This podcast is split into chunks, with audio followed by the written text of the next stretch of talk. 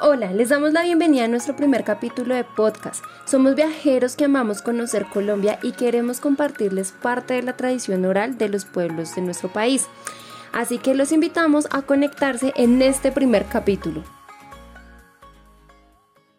Popurrí Trotamundos Municipales les presenta la leyenda de la laguna de Tota. La laguna no siempre existió. Antes de que las masas de agua cubrieran amplios terrenos, el lugar no era más un hueco árido en el que no crecía hierba alguna. Una bola de fuego la recorría en las noches para luego hundirse en lo más profundo y llegaba a la morada de Busiraco, dios de los infiernos.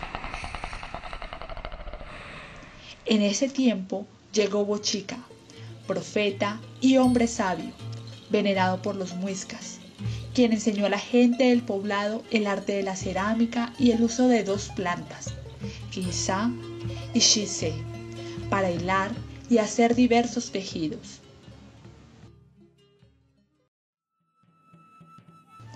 Bochica también infundó en los indígenas el respeto y la comunicación con los dioses.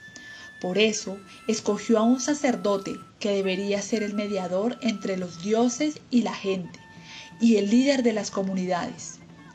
Este sacerdote recibió del profeta una piedra verde y clara, que se convertiría en el símbolo de pureza y suprema majestad.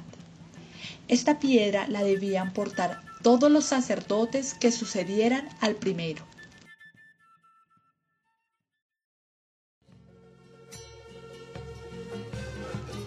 Pasaron varios años y el hueco árido albergó no solo al malvado Buciraco, sino también a una serpiente negra, guardiana del lugar.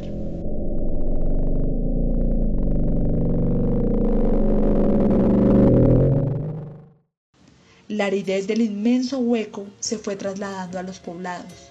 La escasez, la sequía, el hambre, la sed y las enfermedades mataban a animales y a humanos.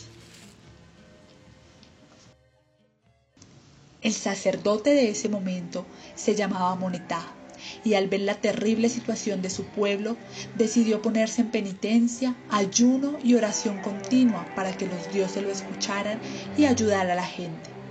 Sin embargo, la situación era cada día peor y ni una sola gota de agua tocaba la tierra.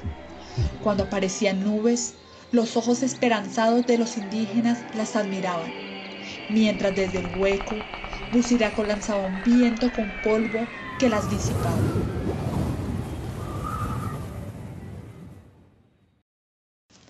Un día, el sacerdote Monetá convocó a toda la gente de Suomox, ciudad sagrada.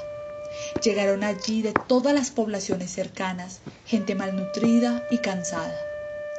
El líder se pronunció a la multitud con solo una túnica blanca y la piedra verde en el pecho les dijo que sus plegarias habían sido escuchadas por Chiminigagua, quien le dijo que reuniera a la gente e hiciera una peregrinación hasta la cúspide de la roca que quedaba cerca al hueco árido y que allí hicieran homenaje a Bachué, diosa que representa lo femenino, las aguas y la fertilidad.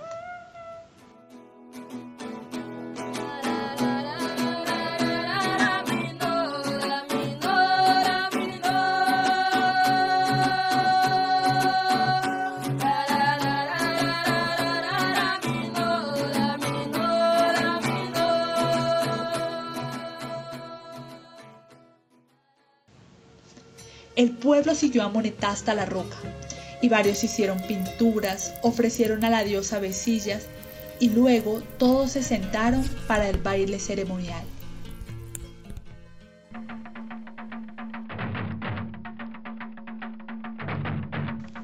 Mientras los tambores sonaban y los bailarines danzaban, la serpiente negra se retorcía y hacía ruidos de dolor y descontento. Cuando el grupo finalizó su baile, entró en escena la bailarina principal, usando una máscara negra y roja. Bailó pegándole fuerte al piso mientras la serpiente chillaba. Luego ofreció a Bachué un disco de oro y lo lanzó al hueco árido, hiriendo de muerte a la serpiente negra. Todos celebraron el éxito y se repartió la comida, quedando ínfimas porciones para cada uno. Mientras todos comían y dormían, el sacerdote oraba a los dioses. Al día siguiente, presentó a su pueblo una nueva revelación.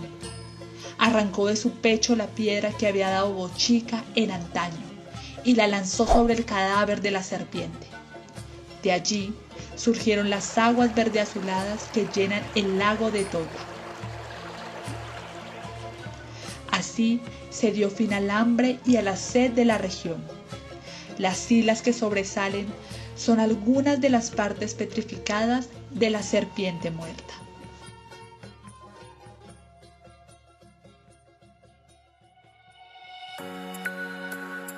Este mito mágico fue escrito por Lilia Montaña de Silva Celis, periódico El Campesino, la voz del campo colombiano.